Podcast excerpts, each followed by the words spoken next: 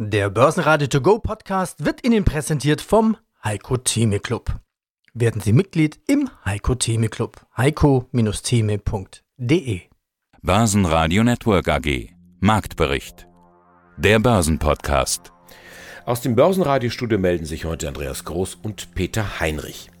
Rekordhoch an der Nasdaq, Langzeithoch beim Eurostox. Ja, nur der DAX kommt nicht aus dem Knick. Zwar versuchen sich die Anleger erneut an den 16.000 Punkten, aber mangels Impulsen wurde das wieder nichts.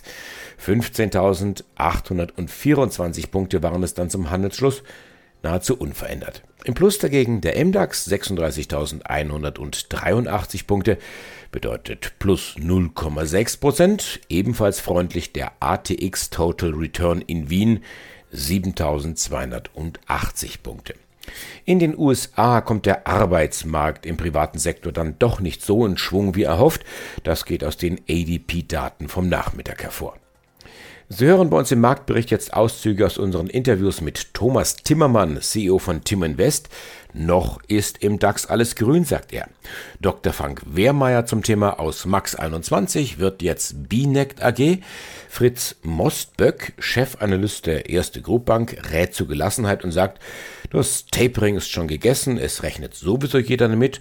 Wikifolie-Trader Skyscraper unter anderem zu Global Fashion, der Zalando für Schwellenländer und wir haben den Wikifolio-Gründer Andreas Kern zu Gast. In voller Länge hören Sie alle Interviews auf börsenradio.de und in der Börsenradio-App. Mein Name ist Thomas Timmermann, ich bin CEO bei Tim Invest. And remember to come back in September. Steigen wir doch damit ein. Und sie kommen tatsächlich. Ab 20. September haben wir dann sogar 40 Aktien im DAX. Herr Thiermann, ist das jetzt Kosmetik oder ist das mehr? Das ist mehr und das ist gut. Also es kommen ja zehn Aktien aus dem MDAX raus und gehen in den DAX rein. Die Umstellung findet am Freitag davor, vor diesem Montag statt, zum Triple Witching Termin an der Terminbörse.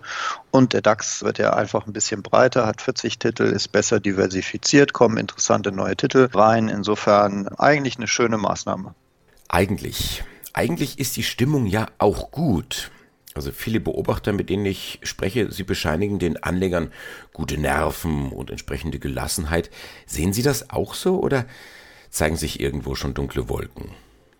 Äh, wir haben gestern einen sehr interessanten Tag gesehen, wo man mal gesehen hat, wie gelassen die Anleger so sind. Es war ja ein ganz normaler Tag im DAX. Wir sind erstmal reingekommen äh, mit einem sogenannten Breakaway Gap nach oben über 15.900 und haben uns dann schneulichst auf dem Weg, eigentlich nicht schleunigst, sondern in ganz langsamen Schritten auf den Weg Richtung 16.000 gemacht, haben dann die 16.000 endlich gesehen, waren auf dem Weg zu einem neuen Allzeithoch, ja, und dann kam die Meldung des Chefs der österreichischen Zentralbank, dass man ja doch langsam mal drüber nachdenken sollte, eventuell die Geldpolitik etwas weniger locker zu machen, weil die Pandemie ja nun langsam vielleicht auch mal überstanden sei im größeren Zusammenhang Zusammenhang. Und dann ist der DAX runtergestürzt. Innerhalb von Millisekunden waren wir bei 15.800.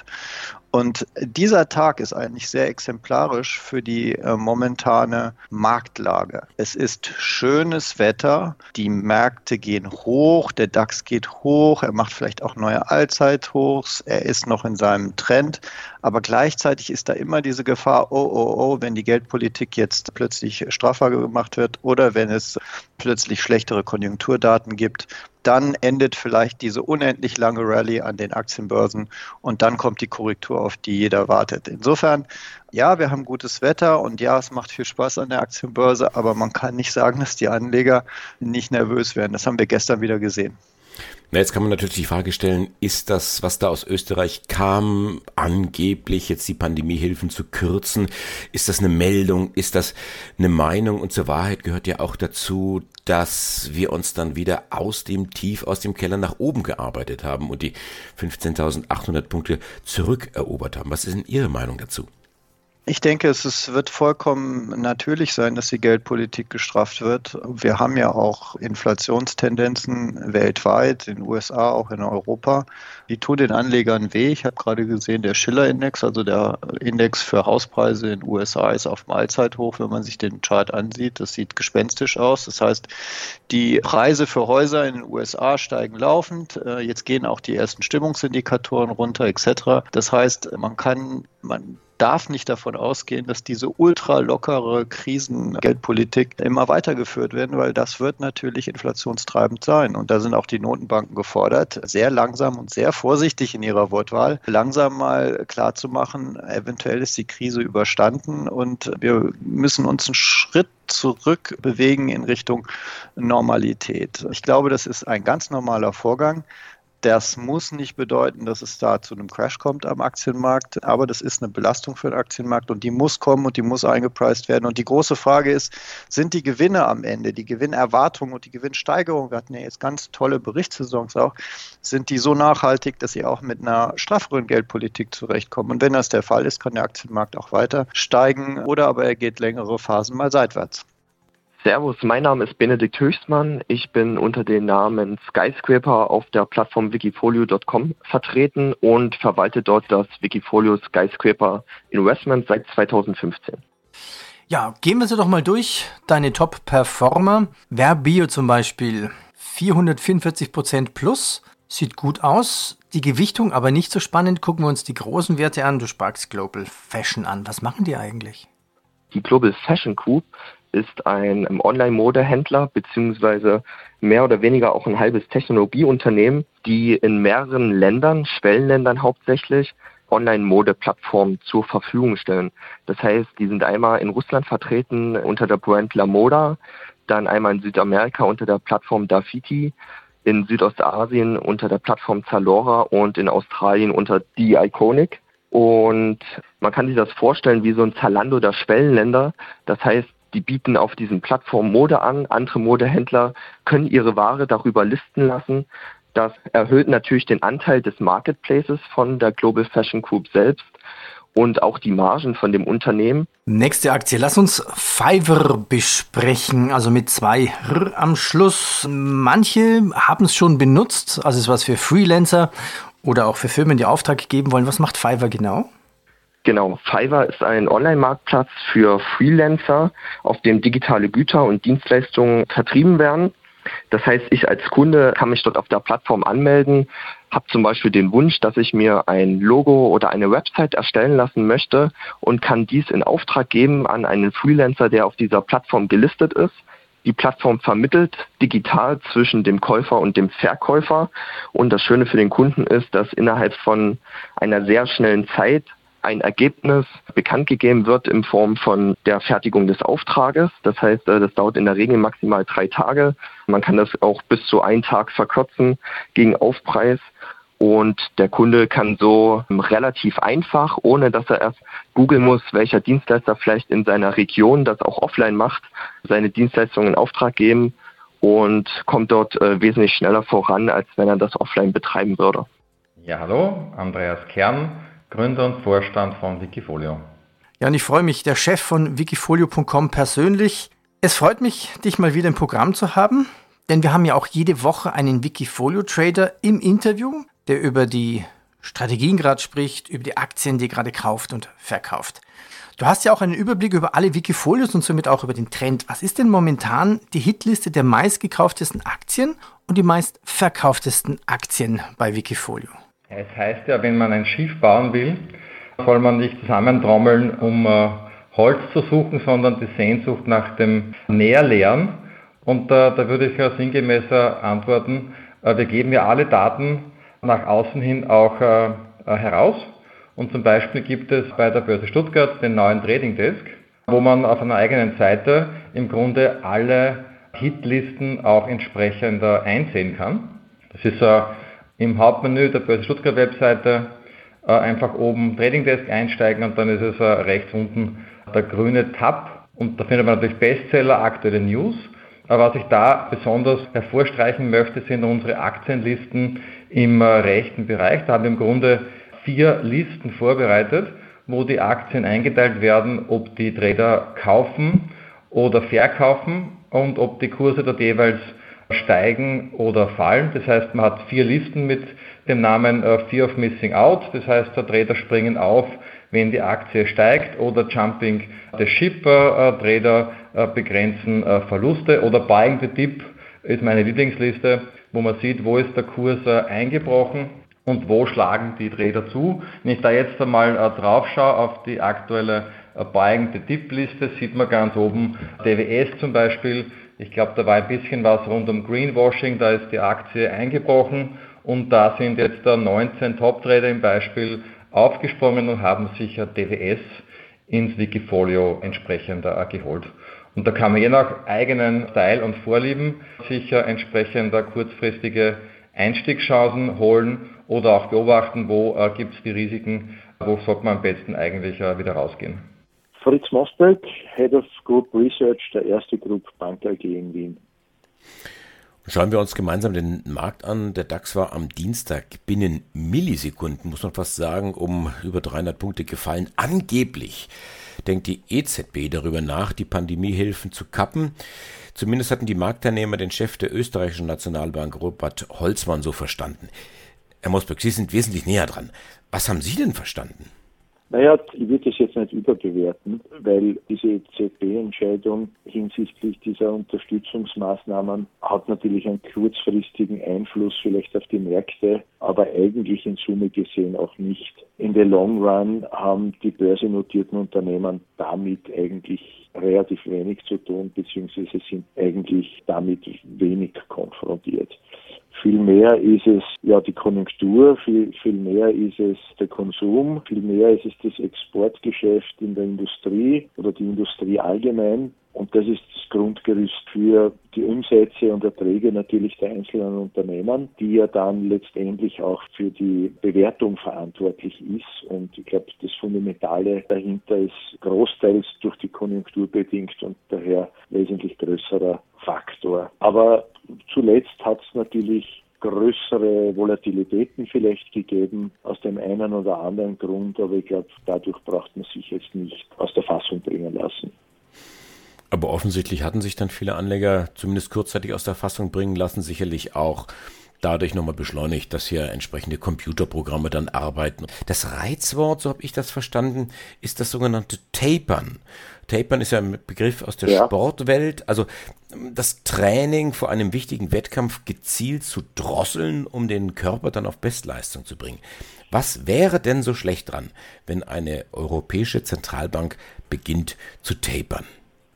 Naja, das heißt eigentlich im Wesentlichen das Beenden der Ankaufsprogramme. Das hat schon eigentlich einen größeren Einflussfaktor, vor allem auf die Konjunktur, aber natürlich auch auf die Finanzmärkte. Hier aber wiederum in erster Linie auf die Government Bond Märkte, weil ja die zum Großteil angekauft werden, aber natürlich auch Unternehmensanleihen. Das natürlich wiederum einen Einfluss auf die Aktienmärkte besitzt. Dieses Tapering ist konkret bereits in den USA vorgesehen, beziehungsweise ein Thema. Aber ich glaube, das ist auch schon gegessen, weil es eigentlich mit ziemlich Sicherheit erwartet wird. Für die EZB kann das natürlich ebenfalls einen Einfluss bringen, vor allem weil in vielerlei Hinsicht die Notenbanken damit beabsichtigt hatten, die Konjunktur zu stimulieren aber auch gleichzeitig zu stabilisieren und gleichzeitig ein gewisses Maß an Inflation zu generieren und aufrechtzuerhalten in Richtung 2%, vor allem in, in Europa. Das ist jetzt schon teilweise geschehen, also die Inflation ist ja im Anziehen begriffen. Ich würde das jetzt aber weniger aktuell auf die Ankaufsprogramme zurückführen, sondern natürlich auf die Konjunktur, die nach den Lockdowns im zweiten, dritten Quartal im Anziehen begriffen war, aber natürlich auch zum Großteil aufgrund von Einmaleffekten, die ja die Inflation im letzten Jahr und wir vergleichen immer zum Vorjahr deutlich zurückgebracht hat. Also die Inflation Hausnummer vom Juli, August mit Juli, August des letzten Jahres vergleichen. Zum einen, weil es dort eben deutliche Abschläge gegeben hat, aber zum anderen natürlich ist es schwer, das zu vergleichen, weil sich auch die Warenkörbe, also die Zusammensetzung der Inflationsberechnung seit diesem Zeitraum verändert hatten. Und das ist das im Wesentlichen, was die Notenbanken ja in the long run erzeugen wollten, nämlich einerseits Konjunkturwachstum, aber auch andererseits ein Mindestmaß an Inflation, was jetzt teilweise überschießt und teilweise ein bisschen Sorgen bereitet. Aber ich glaube, man muss erstens einmal schauen, wenn diese Einmaleffekte abgereift sind, inwieweit es dann tatsächlich in einer bereinigten Inflation und vor allem da in der Kerninflation, also ohne Energiepreise, mündet. Es wird man aber wahrscheinlich erst voraussichtlich seriöserweise Anfang nächsten Jahres sehen können. Gut. Einen schönen guten Morgen an die Hörerinnen und Hörer. Mein Name ist Frank Wehrmeier und ich bin Vorstand oder Alleinvorstand der Binect AG und Geschäftsführer der Binect GmbH. Dokumenten- und Beleglogistik. Binect. Nie wieder selbst drucken, kuvertieren, frankieren oder versenden. Die Max 21 ist sofort die Binect AG. Ja, das letzte Interview mit Max 21 hatten wir 2011, schon ein bisschen her, damals noch als Open Linux Open Source Firma. Max 21, warum diese Umfirmierung? Das ist doch auch ein außergewöhnlicher Name. Okay, Binect hat ja doch etwas mehr mit dem zu tun, was sie tun. Ja, das ist genau der Fall, wie Sie es beschreiben. Das letzte Interview vor zehn Jahren beschreibt natürlich eine völlig andere Company, als es die Binect AG heute ist. Die die Geschichte der MAX 21 verfolgt haben, wissen, wir hatten es angesprochen, die MAX 21 ist gestartet als äh, Beteiligungsgesellschaft im Bereich ganz grob der Open Source Anwendungen. Und die Binect AG ist fokussiert deutlich mehr oder deutlich stärker auf das Kerngeschäft der jetzt auch schon seit einigen Jahren existierenden Binect GmbH äh, unsere operative Tochter. Und die Benec GmbH beschäftigt sich auch schon seit langer Zeit, also gegründet äh, Anfang des Jahrtausends, mit dem Bereich Postausgangslogistik, Dokumentenausgangslogistik, Hybridpost und schlicht und ergreifend mit der Digitalisierung des Postausgangs. Die Benec GmbH ist dort einer der Marktführer und versteht sich als innovative oder wenn nicht gar innovativste Company für den gesamten Hybridpostbereich. Also die Binect AG ist quasi die Holding der Binect GmbH, die die Geschäfte abwickelt. Exakt richtig, ja.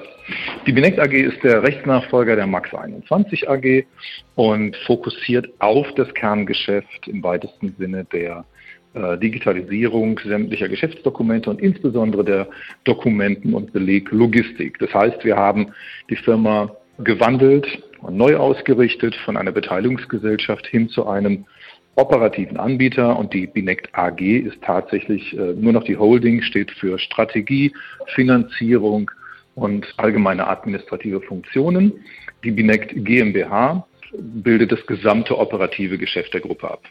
Aktuell haben Sie auch Halbjahreszahlen. Wie gut lief denn das H1? Das erste Halbjahr lief aus unserer Sicht sehr, sehr gut. Wir haben trotz eines schwierigen Marktumfeldes, Corona-bedingt schwierigen Marktumfeldes, exakt unsere Prognose realisiert. Das heißt, wir haben einen vorläufigen Konzernumsatz in Höhe von knapp 5 Millionen.